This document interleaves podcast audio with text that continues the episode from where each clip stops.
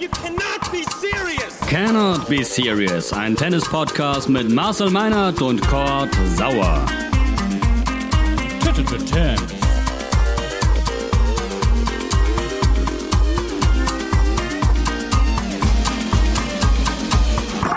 You cannot be serious, you cannot be serious, Marcel. US Open, Runde 1 ist gespielt und wir sind noch dabei. Hallo Marcel. Ja, schön, dass ich hier wenigstens noch dabei sein darf. Mein Tippspiel bin ich schon rausgeflogen. Ist das so? Ja. Ja gut, ähm, Tippen ist eine ganz andere Geschichte. Ähm, bei mir geht's gerade eher um meine triefenden Augenringe. Ähm, wie schaut's denn da bei dir aus? Kannst du noch einigermaßen gerade ausgucken? Oh, es geht eigentlich noch. Ich muss gestehen, ich bin bei Serena Williams eingeschlafen gestern Abend. Ähm, ich habe den, den, den Stadionkanal geguckt, also hatte da niemand mehr, der mich wach hält. Und das war dann um kurz vor Mitternacht äh, ein bisschen zu viel. Insofern aktuell noch kein Schlafdefizit.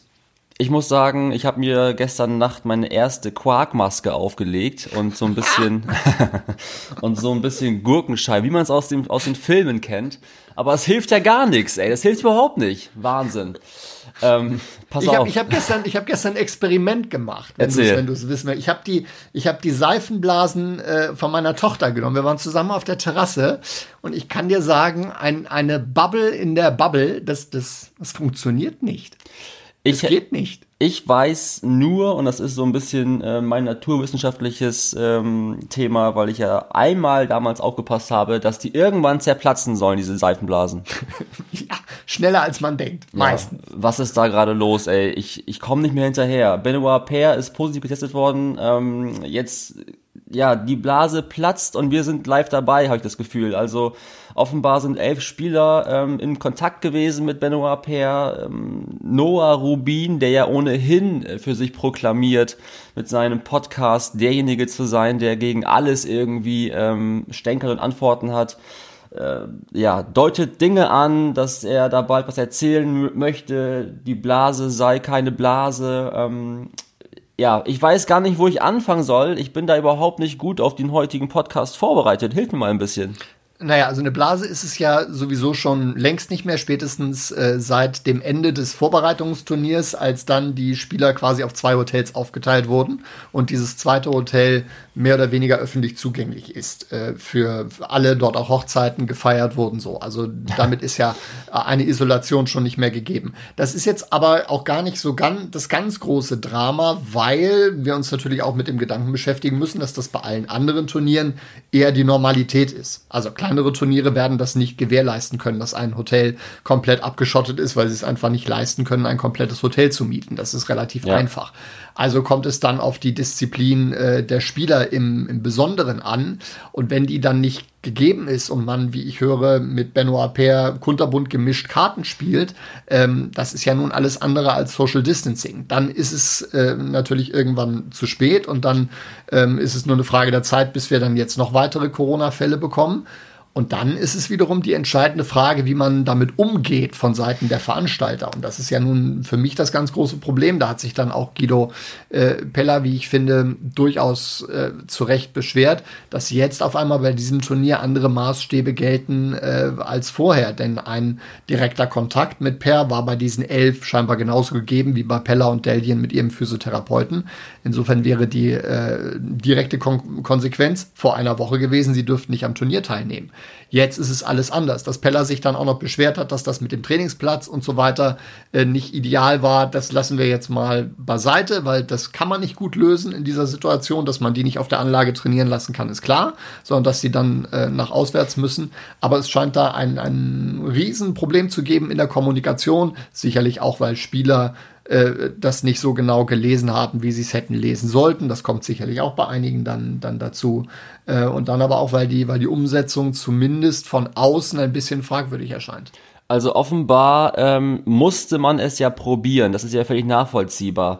Ähm, ich habe das tatsächlich auch bei den Kollegen äh, Sandplatzgötter gelesen. Die hatten dann eine ganz nette Summary und dann hatte noch äh, Barbara Rittner sich kurz eingeschaltet und gesagt, Leute, Sie müssen es ja probieren, dieses Turnier umzusetzen. Ähm. Versuch macht klug, sagt man hier in Norddeutschland. Ähm, aber das große Aber ist, man muss es dann konsequent umsetzen und kann sich nicht jeden Tag neue Regeln ausdenken. Und da hat jetzt irgendwie äh, die, die Direktorin Stacey Allister die Regeln modifiziert, sodass eben doch Kontaktpersonen eines Infizierten doch spielen dürfen. Und da ist dann ja quasi irgendwie mal mal Feierabend mit mit Modifizierung, weil das ist einfach nicht konsequent. Und äh, es wäre eigentlich ein gutes Zeichen gewesen zu sagen, okay, wir ziehen das durch, aber wer irgendwie Kontakt hatte zu Infizierten, der ist raus. Ähm, dass das irgendwie nicht funktionieren kann, ja, irgendwie auch, auch absehbar. Ähm, insofern, ich bin da schon so ein bisschen, ähm, ja, ich will nicht sagen verärgert, aber ähm, ich finde es schade, dass es nicht konsequent durchgesetzt wird. Ja, absolut. Bin ich äh, komplett bei dir, zumal ja auch alle äh, das unterschrieben haben, dass sie dann diese Konsequenzen auch eine, eines Ausschlusses tragen würden. Ansonsten wären sie ja dort äh, nicht vor Ort und da muss man sich auch seiner Verantwortung äh, bewusst sein. Ähm, auch, auch als Spieler äh, hätte das dann dementsprechend hinnehmen müssen. So, wenn es jetzt tatsächlich so ist, dass die Regeln nochmal aufgeweicht wurden, dann ist das ein schlechtes Signal.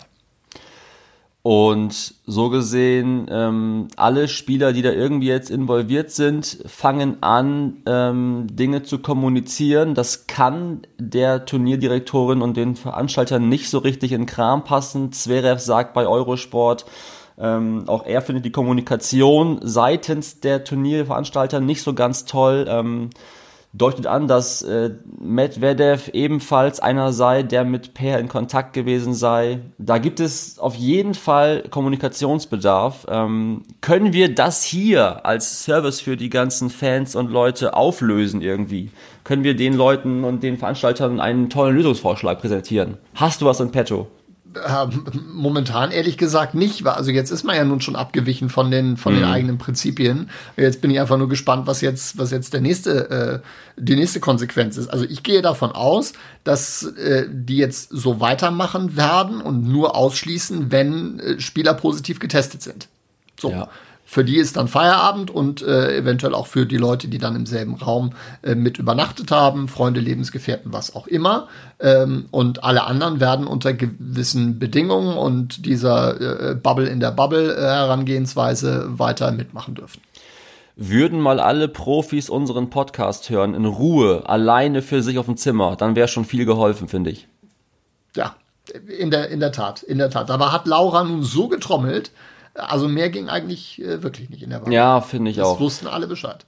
Lass uns äh, noch eine Sache verkünden. Wir hatten ja äh, großspurig gesagt, wir wollen eigentlich 15, 30 und 40 Minuten immer ähm, lang sein in Sachen Podcast-Episoden. Das haben wir so ein bisschen, war, ja, war so ein bisschen ambitioniert wie Philipp Kohlschreiber. Ja, also, ja gut, ja gut, war, war aber auch, war aber auch meiner. Äh, Niki und ich sind übers Ziel hinausgeschossen. Aber wenn man dann nun mal gerade so schön im Reden und in der Analyse ist und dann guckst du auf die Leiste und es sind dann schon äh, irgendwie 31.00 äh, ja, war anders geplant, aber wenn wir es uns irgendwo leisten können, äh, dann hier, also die Grundrichtung äh, soll schon die gleiche bleiben, äh, aber seid uns nicht böse, wenn wir nicht äh, ganz so präzise sind wie die Aufschläge von John Isner. Wobei, Moment, Moment, das waren sie zuletzt auch nicht.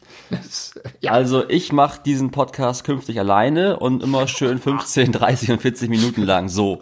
Nee, Quatsch. Äh, wir machen das weiter zusammen, aber werden ein bisschen mehr variieren. Also das sollte passen. Ähm, ich glaube, da ist niemand böse auf uns. Ähm, anyway, apropos, ähm, ich möchte mit dir über Sir Andy Murray sprechen. Ähm, bin völlig geflasht von diesem Typen äh, kommt zurück nach einer langen, langen Pause, künstliche Hüfte und nagelt Nishioka in fünf Sätzen weg, wobei wegnageln ja auch wirklich relativ ist. Der lag 0-2 zurück. Hast du das Spiel gesehen?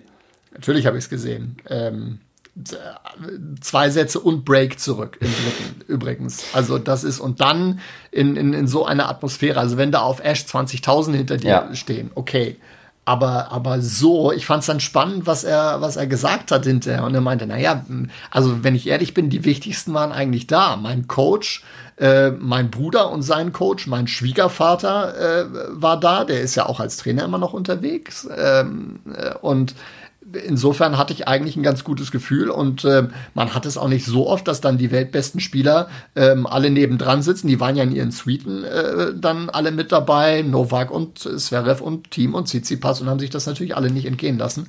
Und ähm, das war für ihn eigentlich schon äh, genug Motivation, äh, das dann so nach Hause zu fighten. Es ist ja nun auch wahrlich nicht so, dass Nishioka da hinten irgendwo weggebrochen wäre und dass er es dann äh, nur hätte über die Ziellinie tragen müssen. Im Gegenteil, ja. also da das das hat er sich ja sowas von verdient hinten raus. Ähm, ich bin in der Tat äh, immer noch geflasht und äh, ich glaube, ich laufe jetzt auch gleich schon mal zu meinem Orthopäden. Das ist ja, das ist ja, ist ja ein Wunder. Also Großartig, also wirklich großartig. Für mich, für uns wirklich jetzt schon eine Story dieses Turniers. Ähm, möge das noch ein bisschen weitergehen. Ebenfalls eine dicke Story äh, beim Spiel Cameron Norrie gegen Diego Schwartzman. 58 Breakbälle 58 Breakbälle. Ich dachte, die haben sich verschrieben. Ähm, das ist eigentlich, ja, das ist A, völliger Rekord, Wahnsinn. Ähm, ich meine gelesen zu haben, bei diesem Marathon-Match Mahü gegen Isner gab es echt nur vier, fünf Breakbälle. Ähm, hast du dazu irgendwas zu sagen zu 58 Breakbällen? Naja, das ist natürlich, ähm, wenn du die beiden jetzt mit, mit Isna und Mahü äh, vergleichst, ist natürlich so, was die Aufschlagqualität und Intensität äh, Stimmt, angeht, ja. ähm, sind die beiden natürlich der komplette Gegensatz zu John Isna und äh, Nicolas Mahü. Insofern, ähm, zumindest von der Warte, ist es nicht so komplett überraschend, wenn man dann sieht, dass das allerdings nicht zwar dahergelaufene sind, sondern äh, ein, ein etablierter Top-20-Spieler, der andere steht auch immerhin, ich glaube, 76 oder irgendwie sowas ähm, dann ist das, äh, dann ist es schon eigenartig äh, und war so nicht vorherzusehen. Also wenn ich auf meine eigenen Spiele gucke, ähm, und da gibt es jetzt auch ein paar, da würde ich mir mal einen Breakball wünschen. Das kann ich mal sagen. Na gut. so stabil servierst. Lass uns über die Deutschen sprechen. Da sind ja schon äh, einige raus, aber auch noch einige drin. Ähm, Kerber trifft in Runde 2 auf Friedsam. Heißt die Friedsam? Alf. Sag einfach Alf. Alf. Annalena Friedsam ist Alf. Alf ist ja. super, das kann ich mir echt gut merken. Ja, also Alfie, ich nenne sie Alfie. Ja, ja genau, ist äh, alles in Ordnung. Trifft auf Angie. Wow, ey. Das ist unsere, unsere Folgen-Episodenname. Äh, Alfie versus Angie. Ähm, außerdem Zverev weiter. Wie hast du die Deutschen verfolgt in dieser ersten Runde? Ähm, also die, die weitergekommen sind, sind absolut verdient weitergekommen. Zverev Anderson ist ungefähr so gelaufen, wie ich es mir äh, vorgestellt habe. Ähm, wir haben es vorher schon gesagt, das Matchup äh, liegt ihm. Das Tempo von Anderson, dadurch, dass er dann auch den zweiten Aufschlag ganz gut in den Griff gekriegt hat, war das insgesamt ein wirklich gutes Paket. Und für eine erste Runde, wenn man jetzt mal diesen Schönheitsfehler im, im zweiten Satz ausnimmt, wobei er auch da nicht, nicht komplett irgendwie die Kontrolle verloren hat, sondern ein schlechtes Aufschlagspiel gemacht hat mit einem blöden Smash, der dann irgendwo Richtung Hudson River ging. Der Rest war, war absolut okay. Angie, äh, wie man sie kennt, kämpf kämpferisch, äh, auf einem auf einem Top-Level und ähm, Annalena Friedsam hat den Sommer gut genutzt und spielt jetzt mit ihr best, bestes Tennis. Die stand schon mal Top 40, die kann Top 40 ja. und äh, ist jetzt das erste Mal in der zweiten Runde bei den äh, US Open und äh, ich freue mich auf das deutsche Duell. Total gut. Ähm, find's bisschen schade für, für Laura Siegemund, aber das war leider auch eine schwere Aufgabe gegen Elise Mertens. Ja. Äh, Kohli raus, auch irgendwie gut gekämpft, war ganz schön knapp, finde ich. Ähm, ja, ja. War, war, knapp, da war Pospisil für mich allerdings auch favorisiert eigentlich, ja. so was die, was die äh, spielerischen Voraussetzungen angeht. Ja, hätte ich ihm sehr gegönnt, denn ist natürlich auch klar, dass der keine 15 Grand Slam Turniere mehr spielen wird in seiner Karriere. Absolut. Ähm, Ansonsten noch eine nicht ganz so tolle Nachricht. Äh, Carla Suarez Navarro hat eine Diagnose bekommen, äh, Lymphdrüsenkrebs. Da zumindest von unserer Seite aus alles, alles Beste. Ähm, 71 der Welt war schon mal wirklich ganz mit vorne dabei vor vier Jahren und ist jetzt irgendwie sechs Monate erstmal raus mit Chemo. Ähm, keine gute Nachricht. Alles, alles Gute. Ja, ähm, ganz fürchterliche Geschichte. Ähm, liebe Grüße, eine, eine ganz äh, nette äh, Person, äh, total Fußball fanatisch. Äh, ich saß mal neben ihr in, in beim Turnier in Stuttgart lief irgendeine Champions League Übertragung und wir haben da ein bisschen, bisschen gequatscht. Das war wirklich super nett. Ähm, dazu äh, eine der größten Fighterinnen, glaube ich, der letzten zehn Jahre. Ähm, alles, alles erdenklich gut. Und ähm, ansonsten blicken wir auf Runde 2, freuen uns, dass das langsam weitergeht und äh, gucken natürlich auf Alfie gegen Angie und sind dann eigentlich auch schon wieder raus für heute, oder? Das tun wir, würde ich sagen. Äh, dann würde ich sagen, weitermachen, Marcel, und bis die Tage. Ich denke mal, dass wir uns in zwei, drei Tagen wieder hier treffen. Das kriegen wir. Niki würde sonst auch mitmachen. Leg dich wieder hin und vergiss deine Gruppenmaske. Geil. So machen wir es. Ciao. Bis dahin.